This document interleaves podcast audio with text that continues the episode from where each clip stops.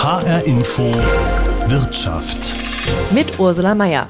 Geht es Ihnen eigentlich auch so? Wenn ich im Supermarkt an der Ladenkasse stehe, greife ich meistens, ohne viel nachzudenken, in meinen Geldbeutel, ziehe einen Schein heraus und zahle. Euroscheine und Münzen, die gehören einfach zu unserem Alltag dazu. Seit 20 Jahren gibt es sie mittlerweile und sie haben sich bewährt, sagen Experten. Aber haben Sie sich die Scheine mal genauer angesehen? Die abstrakten Tore, Fenster und Brücken darauf und die mythologische Figur Europa? Was es mit dem Design auf sich hat, darüber habe ich mit einem Banknotendesigner gesprochen. Jetzt geht es aber erstmal darum, wie das neue Geld eigentlich eingeführt wurde vor genau 20 Jahren. Was das für ein logistischer Kraftakt war, das hören Sie jetzt in HR Info Wirtschaft. Sie sind ein Stück Europa zum Anfassen. Seit 20 Jahren gibt es Euroscheine und Münzen nun schon. Mittlerweile kann damit in 19 europäischen Ländern gezahlt werden und 340 Millionen Menschen machen das auch ganz selbstverständlich. Dabei war anfangs die Aufregung groß, als der Euro am 1. Januar 2002 in Deutschland die D-Mark ablöste. Drei, zwei, eins, der Euro ist da! So klang das damals an diesem Neujahrstag Punkt 0 Uhr. Begrüßt wurde die neue Währung mit Großveranstaltungen in ganz Deutschland. Hunderttausende Menschen feierten fröhlich mit, es herrschte Aufbruchstimmung. Ich denke schon, dass Europa etwas näher zusammenrückt, als es bisher der Fall war. Nein, wir sind eigentlich nicht skeptisch. Also ich nicht. Nee, überhaupt nicht. Wir freuen uns. Ich freue mich drauf. Ich freue mich vor allen Dingen drauf, dass ich in, in Europa rumreisen kann mit einer Währung und die dort ausgeben kann. Finde ich prima. Groß gefeiert wurde auch in Frankfurt, dem Sitz der Währungshüter der Bundesbank und der Europäischen Zentralbank. Dort steht auch das leuchtende blaue Eurozeichen mit den zwölf Sternen. Just in dieser Neujahrsnacht 2002 wurde es zum ersten Mal eingeschaltet. Es begann die größte Währungsumstellung in der Geschichte der Bundesrepublik. In den Nachrichten hieß es, in Deutschland war es an den meisten Geldautomaten um Punkt Mitternacht möglich, die neuen Euroscheine abzuheben. Dies nutzten vor allem die Kunden in den Großstädten. Wegen der Euro-Einführung öffneten in ganz Deutschland trotz des heutigen Feiertages Hunderte von Banken und Sparkassen. Der Andrang war groß. Viele Bürger wollten die neue Währung möglichst schnell in den Händen halten. Entsprechend begehrt waren die kleinen Plastikbeutelchen mit Euromünzen, die jeder für damals 20 D-Mark kaufen konnte, die sogenannten Starter-Kits. In dieser historischen Nacht war Hans-Peter Kratz als Taxifahrer unterwegs. Der 64-Jährige kann sich noch genau erinnern. Die Menschen waren schon ziemlich stolz, dass sie ihr Wechselgeldpaket, ihr Starter-Kit gehabt haben und waren auch ganz begeistert, das unter die Menschheit zu bringen. Auch er, der mittlerweile der Chef der Taxivereinigung Frankfurt ist, hatte sich mit Euro eingedeckt und musste in den ersten Tagen mit zwei Währungen jonglieren. Selbstverständlich gab es zwei Geldbörsen, denn es konnte ja weiterhin in D-Mark bezahlt werden und dann auch in Euro. Da waren die Leute ja sehr begeistert davon, von der neuen Währung und wir eigentlich auch als Taxifahrer in der ersten Zeit, weil die Menschen hatten noch nicht so richtig das Gefühl für den Euro gehabt und haben ganz einfach die Trinkgelder auf D-Mark-Basis gelassen, was uns natürlich sehr gefreut hat. Weil ein Euro damals 1,95583 D-Mark entsprach, gab es also oft doppelt so viel Trinkgeld. Wechselgeld gab Kratz nur noch in Euro heraus, selbst die Preise im Taxi wurden Punkt 0 Uhr nur noch in Euro angezeigt. Das alles war auch für Kratz erstmal gewöhnungsbedürftig, aber er hatte einige Kunden, die der D-Mark regelrecht hinterher trauerten. Die Dauervorträge, ach, die D-Mark ist weg und so weiter, die haben wir uns angehört, aber da wir ja auch eine psychotherapeutische Ausbildung im Taxi haben, konnten wir das gut auffangen. Sagt Kratz und lacht. Trotz aller Begeisterung zu Beginn fremdelten in der Tat viele Deutsche mit dem Euro, bestätigt Johannes Beermann, Mitglied im Vorstand der Bundesbank und dort für Bargeld zuständig. Denn die Deutschen haben ja die D-Mark, die eine harte Währung war. Das heißt, im Ausland bekam man immer viel für seine Mark, haben sie geliebt. Und die D-Mark hatte einen guten Ruf in der Bevölkerung, nicht nur in Deutschland, sondern weltweit. Der Euro dagegen nicht. Dabei zahlten die Deutschen längst damit, allerdings nur in elektronischer Form. Als dann am 1. Januar 2002 das Euro-Bargeld dazu kam, war es aber mit der D-Mark nicht gleich vorbei. Nein, in einer Übergangszeit konnten die Deutschen mit beiden Währungen zahlen, Ganze acht Wochen lang. Und das bedeutete wiederum für Händler wie Ludwig Spoden aus Frankfurt. Wir mussten natürlich auch gesetzlich vorgeschrieben die Preise im Fenster sowohl im Laden gegenüberstellen, also D-Mark und Europreis, nicht? So kamen dann so kuriose Preise zustande wie 27,46 und solche Dinge. Und unsere Sorge war eigentlich, mit diesen zwei Währungen zu arbeiten. Der 69-Jährige betreibt ein Modegeschäft, heute wie damals. Für die Währungsumstellung hatte er sich eine zweite Kasse zugelegt. In die eine tippte Spoden die Beträge in Euro und gab auch das Wechselgeld in Euro heraus, aber es war natürlich immer eine Umrechnerei, wenn der Kunde halt in D-Mark gezahlt hat. Und dann haben wir natürlich dann auch in der Tat so aufgerundet oder abgerundet, je nachdem, wie es in den Centstücken war. Und diese D-Mark, die wanderten dann in die zweite Kasse, die Spoden noch heute besitzt. Und das wurde ja dann auch zur Bank gegeben am anderen Morgen und dann wurde das in Euro gut geschrieben. So halfen Händler wie er, die D-Mark aus dem Verkehr zu ziehen. Reibungslos klappen musste auch die Logistik dahinter. Für die war damals die Bundesbank zuständig. Stefan Hart war als früherer Projektleiter daran maßgeblich beteiligt. Heute leitet er die Abteilung Bargeld. Er spricht von der größten Währungsumtauschaktion aller Zeiten. Wir hatten seinerzeit etwa 2,7 Milliarden D-Mark-Banknoten in Umlauf. Wir hatten fast 50 Milliarden Stück D-Mark und Pfennigmünzen in Umlauf. Und das musste ja ersetzt werden durch Euro-Bargeld. Wir hatten dafür 4 Milliarden Euro-Banknoten drucken lassen. Wir hatten 17 Milliarden Münzen prägen lassen. Für dieses gigantische Projekt hatte die Bundesbank einen Masterplan ausgearbeitet. Bereits Monate vor der Euro-Einführung mussten Unmengen Scheine gedruckt, Münzen geprägt werden.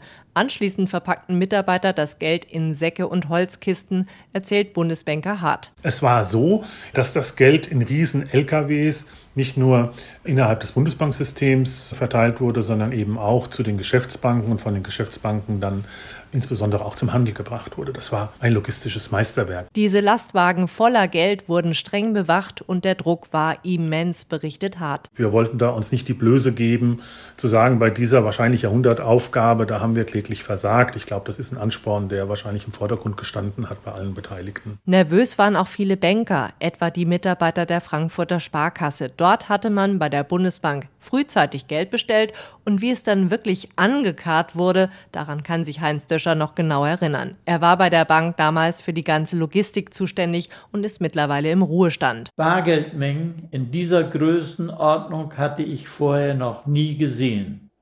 Mit großen Lastwagen, stark bewacht, wurden sie von einer Geldtransportfirma angeliefert. Unser Haupttresor war bis unter die Decke mit Säcke voller Banknoten bestückt. Das neue Geld ging dann weiter an die Filialen und füllte die Geldautomaten, die dann vorübergehend gesperrt wurden. Sie starteten automatisch am 1. Januar 2002 um 0 Uhr. Bis zum nächsten Morgen waren bereits über eine Million Euro abgehoben worden. Bei der Währungsumstellung kam es auch zu Pannen. Das gab der damalige Bundesbankchef Ernst Weltecke ganz offen zu. Bei einer solchen Mammutaufgabe kann nicht alles hundertprozentig funktionieren. Ich habe gehört, auch gerade hier in Frankfurt in der Nähe der EZB seien Geldautomaten nicht gleich angesprungen und hätten nicht gleich funktioniert. Hier und da seien wohl auch Geldautomaten mit den Scheinen nicht zurechtgekommen. Aber das wichtigste Ziel, das wurde aus Sicht der Bundesbank damals erreicht, nämlich alle mit ausreichend Euro-Bargeld zu versorgen. Darüber hinaus galt es, auch die D-Mark frühzeitig einzusammeln. Ganz zentral war dafür die sogenannte Schlafmünzenkampagne mit dem damals wie heute bekannten Moderator Günter Jauch als Zugpferd. Psst, Kinder, ich verrate euch mal was. Bei euch zu Hause liegen Schlafmünzen in Flaschen oder Gläser. So wie dem hier. Das sucht ihr und gebt es dem Papa oder der Mama für euer Sparbuch. Wenn der Euro kommt, müssen sie es ja eh umtauschen. Überall warb die Bundesbank dafür, alle Münzverstecke zu leeren. Johannes Rudi Quarz war bei der Bundesbank für die Kampagne verantwortlich. Schlafmünzen. Das Wort hatte die Werbeagentur damals erfunden, sagt Quarz. Der Begriff Schlafmünzen stand für Münzen, die gehortet sind, also die nicht zum Bezahlen gebraucht werden und in Spardosen schlummerten. Damit sollte nun aber Schluss sein. Sie sollten möglichst schnell zur Bank, bevor das Euro-Bargeld in Umlauf kam. Und mit ihrem Aufruf hatte die Bundesbank Erfolg, so Kortz. Dem sind sehr viele Sparerinnen und Sparer dann auch gefolgt und gaben ihre Pfennige und ihre D-Mark-Münzen bereits im Sommer vorzeitig zurück. Sodass am Ende des Jahres 2001, also kurz vor der Euro-Bargeld-Einführung, 12 Milliarden D-Mark Münzen und Pfennige vorzeitig zurückgeflossen sind. Auch über die Banken und den Handel kamen viele weitere D-Mark-Scheine und Münzen herein. Zum Eurostart gab es deshalb jeden Tag Telefonkonferenzen, erzählt Bundesbanker Stefan Hart. Die Erleichterung, die sich da breit gemacht hat, als am achten Tag die Botschaft kam vom Handel, Euro dominiert, D-Mark spielt keine so wichtige Rolle mehr, also das war schon ein tolles Erlebnis, wo ich jetzt noch Gänsehaut bekomme. Denn bis auf wenige kleine Pannen war der Masterplan aufgegangen. Die eingesammelten D-Mark-Münzen wurden entwertet, die D-Mark-Scheine kamen in den Schredder. Selbst 20 Jahre nach der Währungsumstellung tauchen immer noch D-Mark-Schätze auf. Oft sind es 100 oder gar 1000 Markscheine. Die stecken mal zwischen Buchseiten, mal unter einer Matratze oder in einer Kiste, heißt es bei der Bundesbank. Neulich waren die Scheine sogar in einer Kommode versteckt, die an einen Tierschutzverein gespendet worden ist, berichtet Bundesbankvorstand Johannes Beermann. Der Tierschutzverein hat diese Kommode auch wacker zehn Jahre benutzt und hat sie nach zehn Jahren dann verschrottet, also sprich auch auseinandergenommen. Und beim Auseinandernehmen wurde dann ein fünfstelliger D-Mark-Betrag noch gefunden, der dann auch an uns gegeben wurde und worüber sich dann der Tierschutzverein gefreut hat. Nämlich über die stolze Summe von knapp 28.000 Mark, für die der Verein etwa 14.000 Euro ausgezahlt bekam. Und bis heute nimmt die Bundesbank die D-Mark an, so Biermann. Es kommen immer noch bei uns DM-Summen an, die dann von uns als Deutsche Bundesbank auch heute noch ohne Wenn und Aber umgetauscht werden. Allerdings stellt die Bundesbank fest, dass immer noch D-Mark-Münzen und Scheine im Wert von über 12 Milliarden Euro fehlen. Möglich, dass sie im Ausland herumgeistern oder schlicht verloren gegangen sind. Und der Euro? Der war in den Augen der Deutschen bald ein Teuro. Viele Verbraucher hatten damals nämlich das Gefühl, die Händler würden die Euro-Umstellung nutzen, um durch die Hintertür die Preise gleich mit zu erhöhen. Aus Umfragen ging hervor, dass 70 Prozent der Befragten dem Euro kaum oder gar nicht vertrauten. Urlaub wird teurer, alles wird teurer. Also ich bin fast gegen den Euro. Wenn es zurückginge, ich würde zurückgehen. Der Euro ist weich wie Mathe. Finde ich schlimm. Obwohl die Politiker sagen, es ist nicht schlimm, aber ich finde es schlimm. Richtiges Vertrauen hatte ich nie dazu. War der Euro wirklich ein Teuro, wie so oft behauptet wurde? Ulrich Klü, Wirtschaftswissenschaftler der Hochschule Darmstadt, räumt ein. Rückblickend haben einige Dienstleister wie sagen wir Gaststätten, Kinos, auch Reinigungen, Friseure die Euro-Einführung tatsächlich genutzt, um ihre Preise deutlich zu erhöhen. Nahezu jeder kann sich an einen Restaurantbesuch oder einen Kinobesuch erinnern, wo er doch erstaunt war, was da passiert. Aber insgesamt und statistisch fallen diese Effekte eben nicht wirklich ins Gewicht. Auch wenn der Preis für ein Schnitzel oder ein Glas Wein gleich ins Auge springt, es war letztlich nur ein kleiner Teil dessen, was die Menschen damals jeden Monat konsumiert haben. Und Ulrich Klü ergänzt, wenn die Händler zum Eurostart die Preise wirklich erhöht haben, haben sie davor oder danach oft länger darauf verzichtet. Deswegen haben sie ein bisschen länger gewartet vorher um das zu tun und haben danach auch wieder länger gewartet, um dann im zweiten Schritt wieder ihre Preise anzupassen. Und im Endeffekt war der Gesamteffekt aber gar nicht so anders. Manches wurde nach der Währungsumstellung sogar billiger, etwa das Telefonieren, Flugreisen oder Elektroprodukte, heißt es bei der Europäischen Zentralbank. Heute wissen wir, dass der Euro entgegen vieler Befürchtungen stabiler ist als seinerzeit die D-Mark. EZB-Direktorin Doris Schneeberger sagt, Der Euro hat in den 20 Jahren seit seiner Einführung geringere Inflationsraten gezeigt als die Vorgängerwährungen. Sogar die D-Mark hatte höhere Inflationsraten. Die lag in Deutschland über die Jahre im Schnitt bei 2,6 Prozent, während der Euro seit seiner Einführung mit 1,4 Prozent weit darunter liegt, sodass die Skepsis vieler Deutschen unbegründet war. Allerdings sind die Preise mit der Corona-Pandemie deutlich nach oben geklettert. Die Inflationsrate hat zuletzt sogar die 5-Prozent-Marke überschritten. Das hat jedoch vor allem mit den Folgen der Krise zu tun, meint der Darmstädter Ökonom Ulrich Klü. Im Moment haben wir Corona-bedingt einen erheblichen Inflationsschub, und zwar in den allermeisten entwickelten Volkswirtschaften. Wir haben Lieferengpässe, wir haben steigende Rohstoffpreise und das macht allen Zentralbanken zu schaffen, nicht nur der EZB. Denn sie müsste die steigenden Preise wieder einfangen. So hat der Euro ausgerechnet zu seinem 20. Geburtstag eine weitere Bewährungsprobe zu bestehen. Die Inflation steigt ausgerechnet jetzt, wo sich die allermeisten Deutschen wie alle Europäer mit der neuen Währung längst angefreundet haben, meint Schneeberger, Direktorin für Banknoten. Wenn wir heute die Menschen fragen, was halten sie vom Euro, wie stehen sie dazu, dann sehen Sie, dass knapp 80 Prozent der Menschen sagen, ja, der Euro ist eine gute Sache für die Europäische Union. Und ungefähr 70 Prozent sagen auch, ist eine gute Sache für mein eigenes Land. Mit am stärksten von der europäischen Gemeinschaftswährung profitiert hat Deutschland als Exportnation. Und auch den Menschen hierzulande kommt sie zugute, wenn sie bei Reisen in der Eurozone überall mit Euro zahlen können, meint Ökonom Friedrich Heinemann vom Leibniz Zentrum für europäische Wirtschaftsforschung in Mannheim. Es ist nicht nur bequem im Alltag, hat auch eine große Symbolkraft. Wir fühlen uns über das gemeinsame Geld dann auch ein Stück weit mehr als Europäer. Bis dorthin war es allerdings ein langer Weg. Den Deutschen die D-Mark wegnehmen, völlig unvorstellbar. Sagte einst selbst der spätere Gründungsvater des Euro, Ex-Bundesfinanzminister Theo Weigel. Doch dann setzte er sich für eine gemeinsame europäische Währung ein. Weil Länder, die eine gemeinsame Währung haben, nie mehr Krieg gegeneinander führen. So war der Euro auch ein Friedensprojekt. Um ihn einzuführen, unterzeichneten die europäischen Staats- und Regierungschefs 1992 den Vertrag von Maastricht.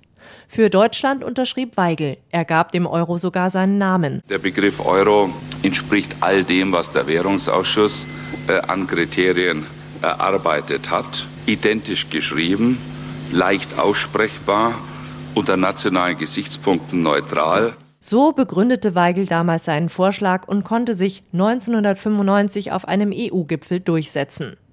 Politisch gesehen war der Euro also gewollt, aber wirtschaftlich gesehen hatte er einen Geburtsfehler. Denn für eine gemeinsame Währung brauchte es eine gemeinsame Geldpolitik. Das war aber von Anfang an schwierig, sagt die Gießener Wirtschaftswissenschaftlerin Christina Barnier. Wir tun uns auch heute noch schwer mit einer gemeinsamen Geldpolitik, die wirtschaftliche Situation in so unterschiedlichen Ländern wie Italien und Deutschland gemeinsam anzugehen, gemeinsam konstruktiv in die Zukunft zu führen. Das bringt die EZB als Währungshüterin an ihre Grenzen, stellt den Euro immer wieder zur Diskussion, der Frankfurter Wirtschaftsweise Volker Wieland. Das Projekt der gemeinsamen Währung war immer wieder bedroht und wurde auch schon immer wieder totgesagt. Denken wir zurück an die Euro-Schuldenkrise.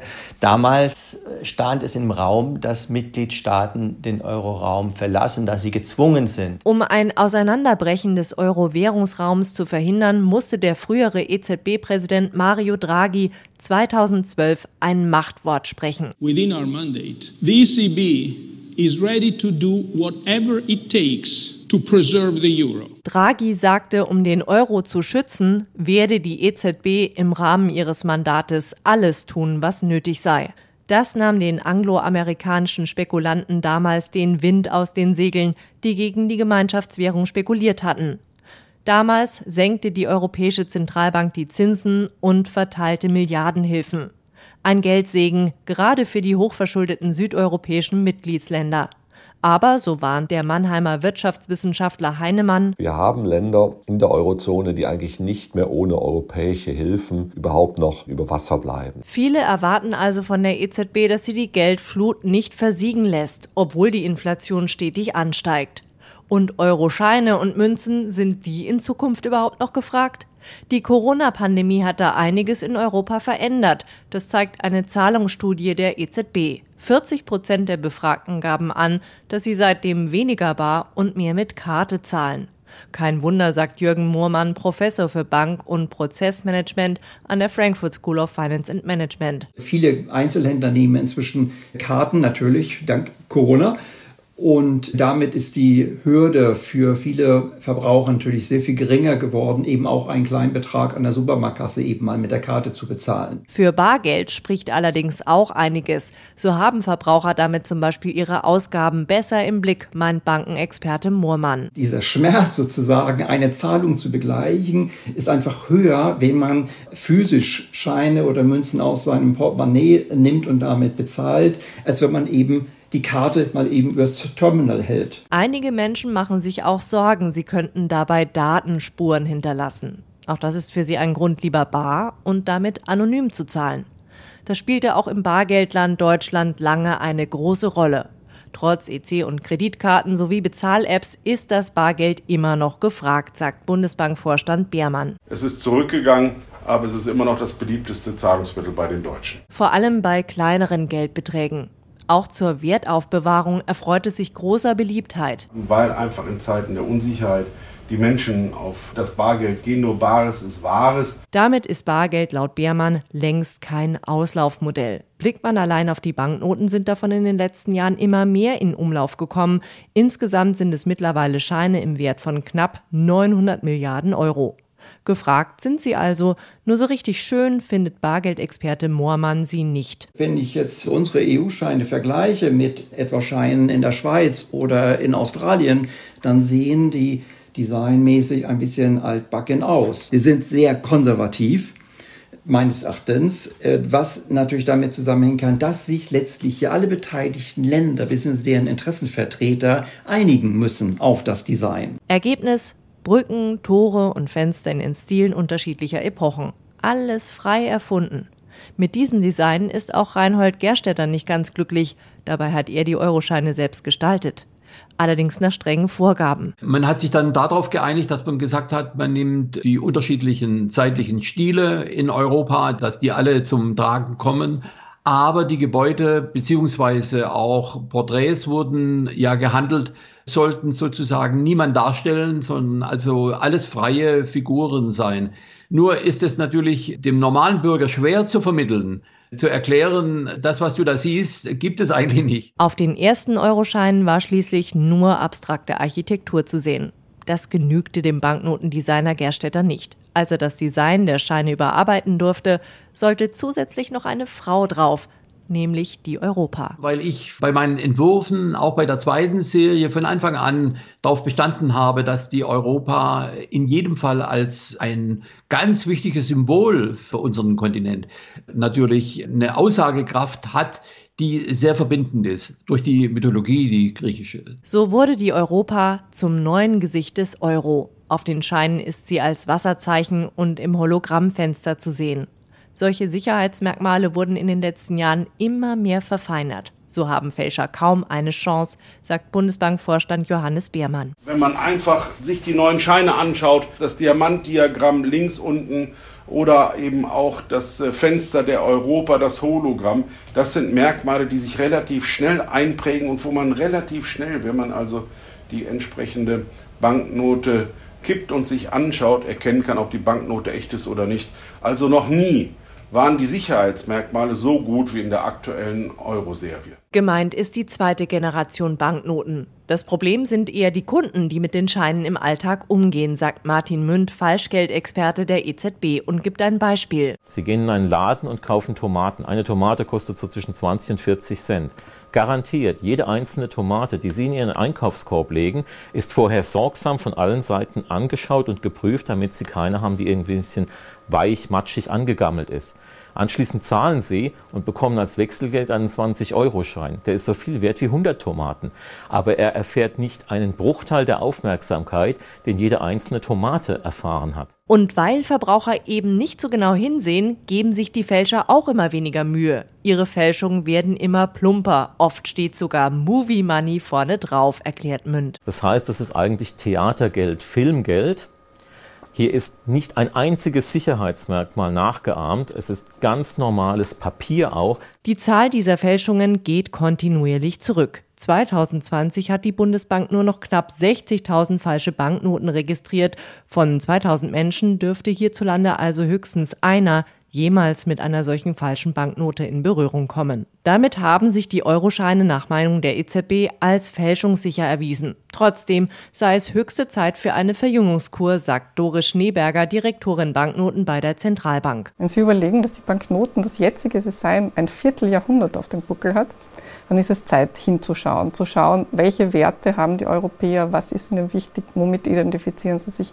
und wie können wir die Banknoten emotional noch ansprechender gestalten. Ob diesmal echte Bauwerke oder Persönlichkeiten draufkommen, lässt die EZB völlig offen. Parallel dazu tüftelt die Zentralbank sogar an einem digitalen Euro, wobei Schneeberger betont, es soll das Bargeld nicht ersetzen, er soll es ergänzen. Und es fit machen für eine Zeit, in der die Menschen immer weniger vor Ort in den Geschäften und immer mehr online einkaufen. 20 Jahre nach Einführung des Euro stehen also wieder große Veränderungen an. Ein neues Design der Scheine und ein digitaler Euro. Die zweitwichtigste Währung der Welt ist erwachsen geworden, hat sich als stabil und fälschungssicher erwiesen. Sie wird aber weiter für Diskussionen sorgen, weil einfach viele Länder in Europa ganz unterschiedliche Interessen haben. Sie alle eint der Euro. Es ist eine Erfolgsgeschichte mit Schattenseiten. Das war HR Info Wirtschaft. Die Sendung gibt es wie immer auch als Podcast, etwa auf hrinforadio.de und in der ARD Audiothek. Mein Name ist Ursula Meier.